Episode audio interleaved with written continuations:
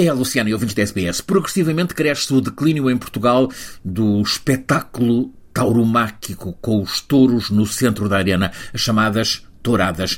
Ativistas dos direitos dos animais têm insistentemente defendido a proibição pura e simples de espetáculos onde animais sejam maltratados, designadamente as touradas, mas também algumas partes de espetáculos de circo em que há recurso a animais.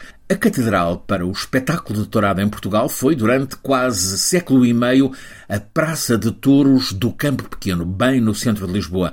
Ao longo de décadas houve ali touradas, habitualmente nas tardes de domingo e nas noites de quinta-feira. Durante muito tempo, a televisão pública transmitia em direto as touradas de quinta-feira. Agora as touradas desapareceram dos eh, ecrãs, ou quase desapareceram.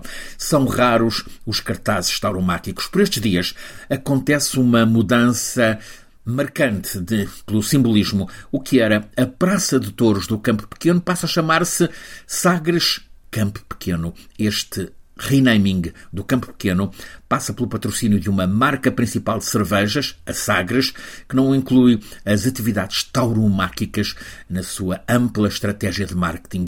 Este recinto vai passar a ter foco em espetáculos musicais. Já nestes próximos meses, o agora denominado Sagres Campo Pequeno vai receber concertos de Chico Buarque de Holanda, dos Pixies, de Jorge Palma e Jamie Collin, entre outros.